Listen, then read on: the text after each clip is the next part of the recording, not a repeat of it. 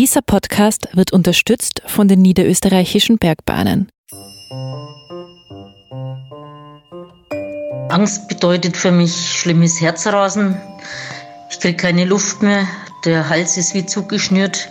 Mir wird schwindlig und Magen und Darm fährt Karussell. Angst gehört zum Leben. Allerdings sollte die Angst mich nicht beherrschen. Und das tut die Höhenangst manchmal leider schon. Also Angst bedeutet für mich eindeutig eine Einschränkung der Lebensqualität. Hallo und herzlich willkommen zu Bergwelten, dem Podcast über Höhen und Tiefen. Mein Name ist Robert Maruna und ich darf euch heute zur letzten Folge der ersten Staffel begrüßen.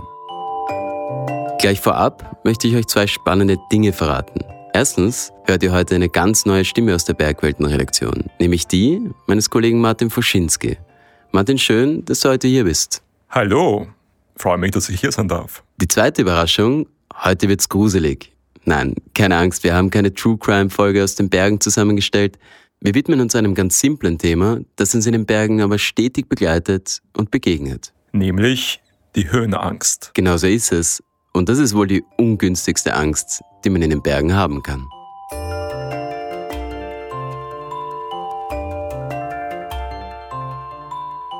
Ich persönlich habe wenig Erfahrung mit echter Höhenangst, aber das liegt sicher auch daran, dass ich mich selten in wirklich schwindelerregende Situationen begebe. Viele andere Menschen kennen das Gefühl sehr wohl. Herzklopfen, Kurzatmigkeit, Schwindelgefühl.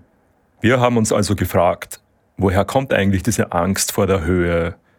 Warum hat ein Mensch Höhenangst und der andere nicht? Und wie geht man damit am besten um? Und bevor wir jetzt ins Thema starten, möchten wir euch unseren Gast für die heutige Podcast-Folge vorstellen. Er trägt einen in der Bergsteigerszene klingenden Namen, den man im Zusammenhang mit Höhenangst wohl nicht erwarten würde. Bevor wir aber auflösen, um welche Person es sich handelt, möchten wir euch folgendes Zitat vorspielen. Ich war ein Kind, da hatte ich einen, habe ich einen Kletterkurs besucht in den, in den Dolomiten, in einem Klettergarten. Und da hatte ich ab zwei Metern schon diese, diese Panikzustände bin dann relativ gern am Boden geblieben und habe das verdrängt. Der Mensch, dessen Stimme ihr gerade gehört habt, ist der Sohn des berühmtesten Bergsteigers der Gegenwart. Und er heißt Simon Messner. Und dieses Erlebnis in Simons Kindheit hat ihn so abgeschreckt, dass er fortan einen großen Bogen um die Berge gemacht hat. Mit 16 Jahren wollte es dann aber doch nochmal wissen und ist erneut in die Berge aufgebrochen, um wieder zu klettern. Die Höhenangst, die war aber nicht verflogen. Ganz im Gegenteil, Sie war stärker denn je. Und es war ein bisschen ein, ein Augenöffner dann für mich, dass es so essentielle Angst überhaupt gibt. Und die hat mich einerseits abgeschreckt, aber andererseits auch fasziniert und gefesselt.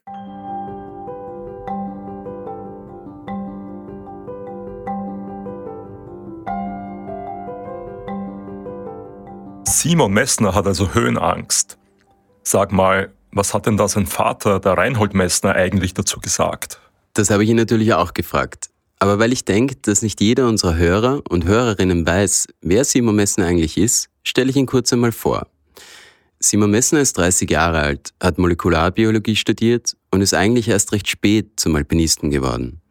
Heute lebt er in einer kleinen Wohnung im Iran, arbeitet freiberuflich und betreibt mit seinem Vater eine Bergfilmfirma. In Bezug auf seine Höhenangst hat sein Vater gemeint, also der Zugang vom Reinhold war bei uns Kindern immer macht das, was ihr machen wollt, aber lasst mich in Ruhe sozusagen. Also wir haben da nie drüber gesprochen und ich glaube, es hätte ihn auch nicht wirklich interessiert. Ich musste für mich selber damit umgehen lernen. Das ist ja schon interessant, wenn nicht einmal der Sohn eines Extrembergsteigers davor gefeit ist, Angst vor der Höhe zu haben. Das dürfte also ein Problem sein, das wirklich alle betreffen kann. Mit menschlichen Problemen aller Art kennt sich unser zweiter Gast, Dr. Ismene Dietrich, sehr gut aus. Sie ist eine Angstexpertin und Fachärztin für Psychiatrie und Psychotherapie am Universitätsklinikum Freiburg. Und sie moderiert auch den Psychiatrie-Podcast Jung und Freudlos, in dem sie gemeinsam mit ihren Kolleginnen und Kollegen über alle möglichen Fragen rund um psychische Störungen spricht. Ich habe sie zu Beginn gefragt, was Höhenangst eigentlich ist. Höhenangst ist bei uns Menschen genauso wie andere spezifische Phobien, zum Beispiel die Angst vor Spinnen oder die Angst vor bestimmten Situationen, sehr tief und genetisch verankert. Das heißt also, wir bringen eine genetische Veranlagung mit, Höhenangst zu entwickeln, die aber nicht bei jedem von uns gleichermaßen ausgeprägt ist. Und die genetische Veranlagung alleine reicht auch nicht aus, um eine pathologische Höhenangst zu entwickeln. Denn wenn die Angst übertrieben ausgeprägt ist, wenn die Angst zur Vermeidung von allen Situationen, die mit Höhe assoziiert sind, führt, dann ist es natürlich auch kein Überlebensvorteil mehr, sondern kann im Gegenteil das Leben ganz schön stark einschränken. Gut, genetische Veranlagung allein ist es also nicht. Denn es würde ja bedeuten, dass wir alle Höhenangst haben müssten. Stimmt. Ismene Dietrich sagt, dass Höhenangst meistens erst in Verbindung mit einem Ereignis entwickelt wird. Wir können zwar im Einzelfall oft nicht genau nachvollziehen, wie eine Höhenangst entstanden ist. In vielen Fällen ist es aber so, dass zu einer nachvollziehbaren genetischen Veranlagung dann noch ein sogenanntes Lernereignis dazukommt. Das heißt, eine entweder negative Erfahrung ähm, wie ein Sturz, die man entweder selbst gemacht hat oder bei anderen beobachtet hat und die dann die Höhenangst auslöst. Es ist aber oft auch so, dass diese negative Erfahrung gar nicht erinnert werden kann und dass die Angst eher gefühlt schon immer da gewesen ist. Interessant. Ich habe Simon Messner gefragt, ob er neben seinem ersten Erlebnis mit Höhenangst, wie wir anfangs gehört haben, diese Angst an einem bestimmten Ereignis in der Vergangenheit festmachen kann.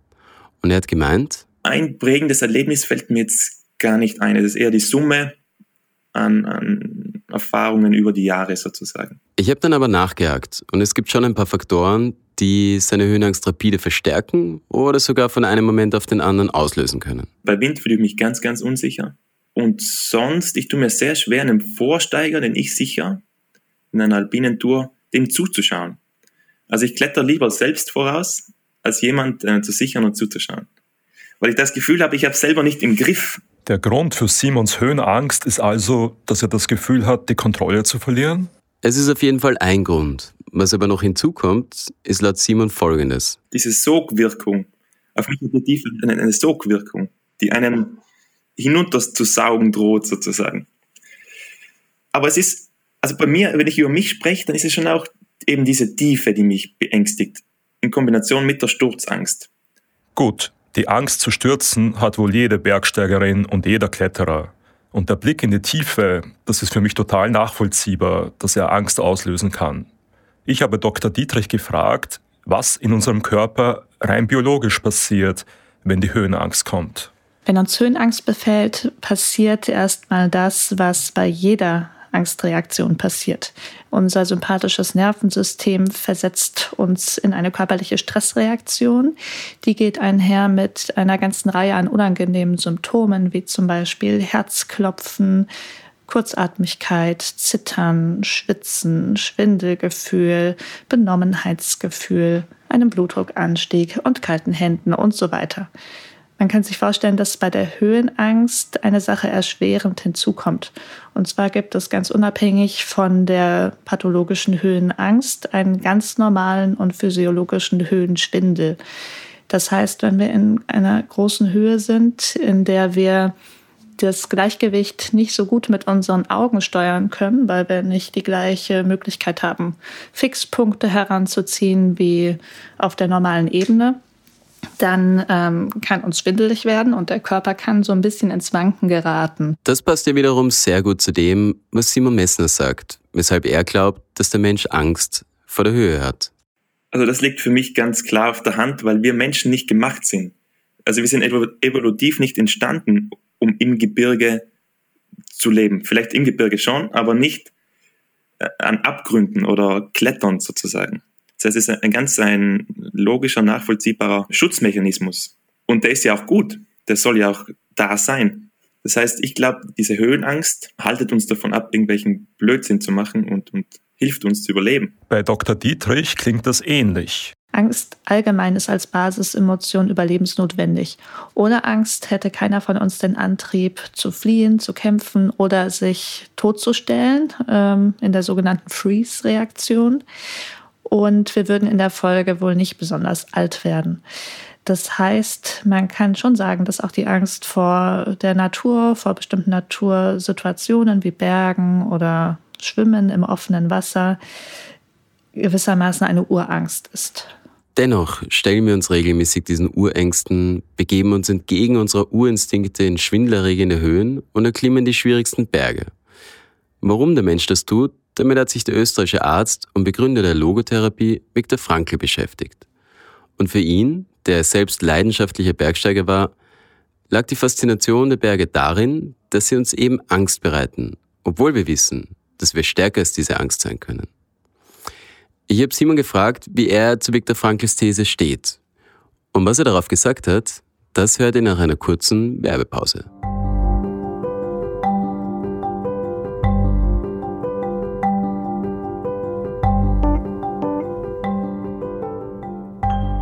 Wenn ihr noch mehr Geschichten aus den Bergen hören wollt, legen wir euch an dieser Stelle einen Podcast der niederösterreichischen Bergbahnen ans Herz.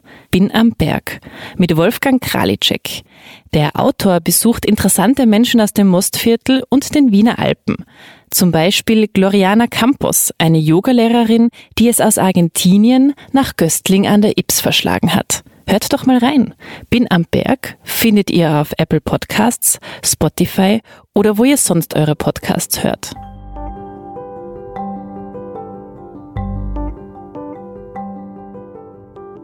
Willkommen zurück bei Bergwelten. Wir waren bei Viktor Frankl, der verkürzt gesagt hat, dass uns die Berge so faszinieren, eben weil wir vor ihnen Angst haben. Simon Messner sagt dazu, ein großer Teil der Faszination Berg ist für mich sicher auch Umgang mit der eigenen Angst. Weil wir, und das ging mir ja auch bis, bis ich mit dem Klettern begonnen hab, äh, hatte, ging es mir ja auch so, dass wir im Westen, wir leben in so einem Vakuum sozusagen, wir kommen ja kaum mehr mit, mit äh, unseren Urängsten in Berührung eigentlich in der modernen Welt.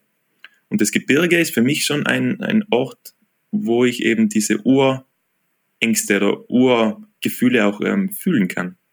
Ich glaube, das ist ein ganz wichtiger Punkt und ein großer Reiz. Das bedeutet, Simon sucht aktiv die Angst und will sich erstellen. Dr. Dietrich sieht das etwas differenzierter. Auf meine Frage, ob sie empfehlen würde, sich seinen Urängsten zu stellen und bewusst Risiken einzugehen, hat sie Folgendes gesagt. Also ich würde sagen, man kann das nicht so ganz pauschal für alle Menschen beantworten. Ich denke, ob jemand diese Arbeit investieren möchte, seine Ängste zu überwinden, ist eine sehr individuelle Frage und hängt von verschiedenen Faktoren ab. Wenn die Angst so ausgeprägt ist und das Vermeidungsverhalten so ausgeprägt ist, dass eine re relevante Einschränkung im Leben und in der Lebensqualität entsteht, dann würde ich schon sagen, ja, dann wäre es sehr empfehlenswert, sich den Ängsten zu stellen und mir ist völlig klar, dass äh, Risiken für viele Menschen mit einem als positiv erlebten Kick-Ereignis verbunden sind. Das heißt aber nicht, dass jeder Mensch Risiken braucht, um glücklich zu sein. Was das betrifft, sind einfach die Abenteuer- und Sicherheitsbedürfnisse der Menschen sehr unterschiedlich. Simon Messner hat sich auf jeden Fall klar für ein Leben bzw. eine Konfrontation mit seinen Ängsten entschieden.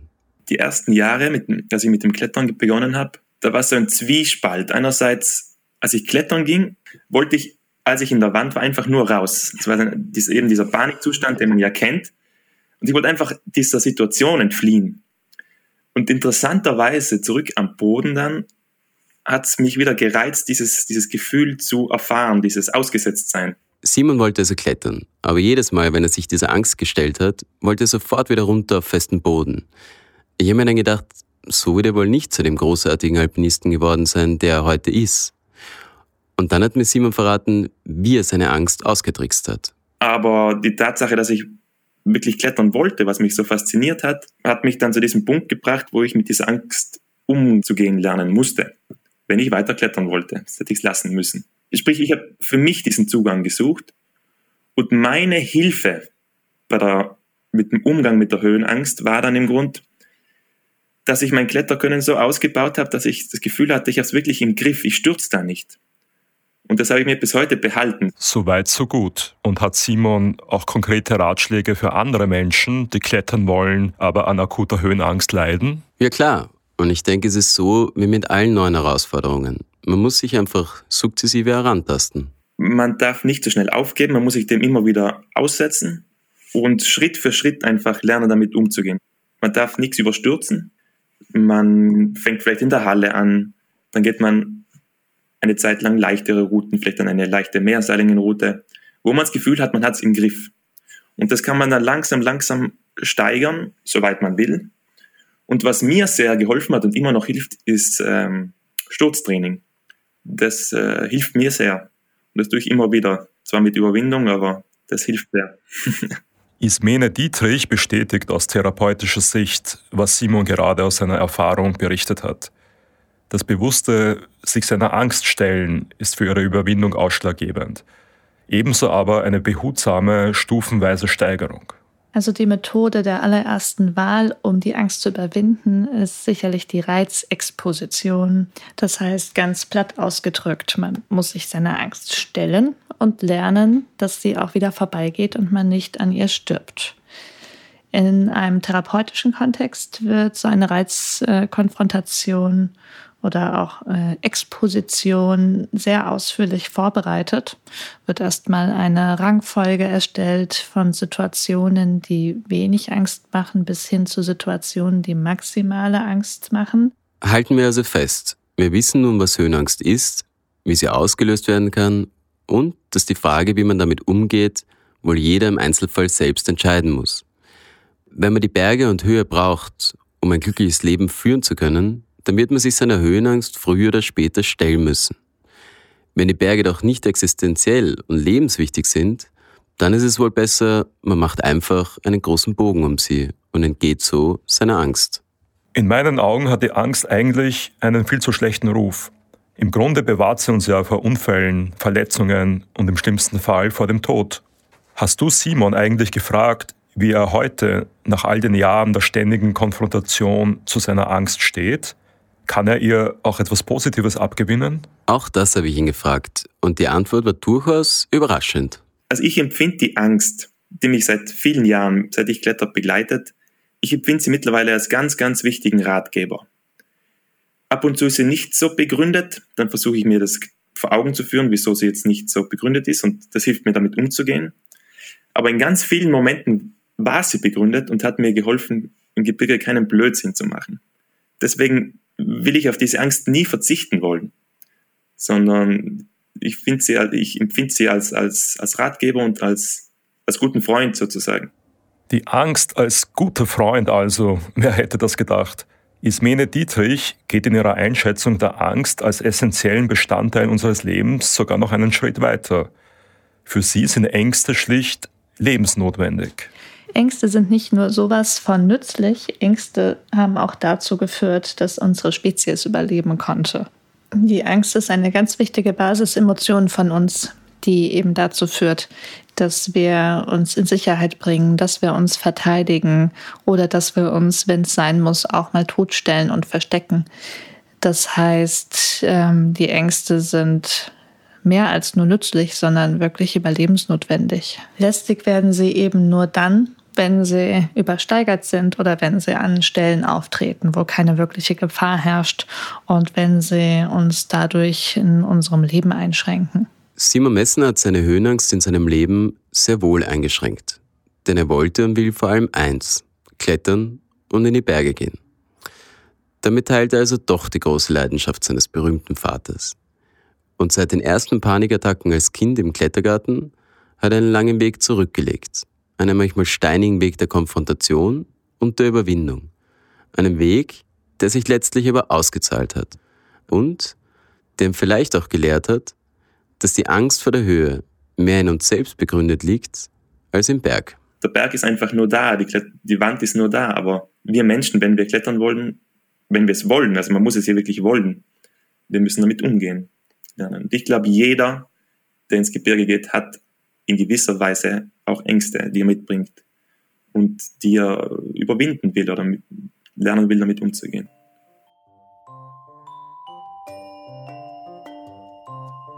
Das war die achte und letzte Folge der ersten Staffel von Bergwelten, dem Podcast über Höhen und Tiefen. Die zweite Staffel, in der wir uns wieder den großen Fragen des Lebens in den Bergen widmen, die wird mit Anfang Dezember ausgestrahlt. Wenn euch unsere Geschichten gefallen haben, dann abonniert uns doch auf Apple Podcasts, Spotify oder wo ihr sonst eure Podcasts hört. und hinterlasst uns eine Bewertung oder einen Kommentar. Für alle, die noch nicht genug haben, online findet ihr uns auf bergwelten.com oder ihr geht einfach in die Trafik und kauft das aktuelle Bergwelten-Magazin. Ihr findet uns auch auf Instagram und Facebook, jeweils unter dem Namen Bergwelten. Wir freuen uns, von euch zu hören. Der Bergwelten Podcast wird produziert von Martin Faschinski, Katharina Lehner, Robert Maruna, Katrin Rath und Maras Simperla. Wir sagen danke fürs Zuhören, eine schöne Zeit in den Bergen und bis bald.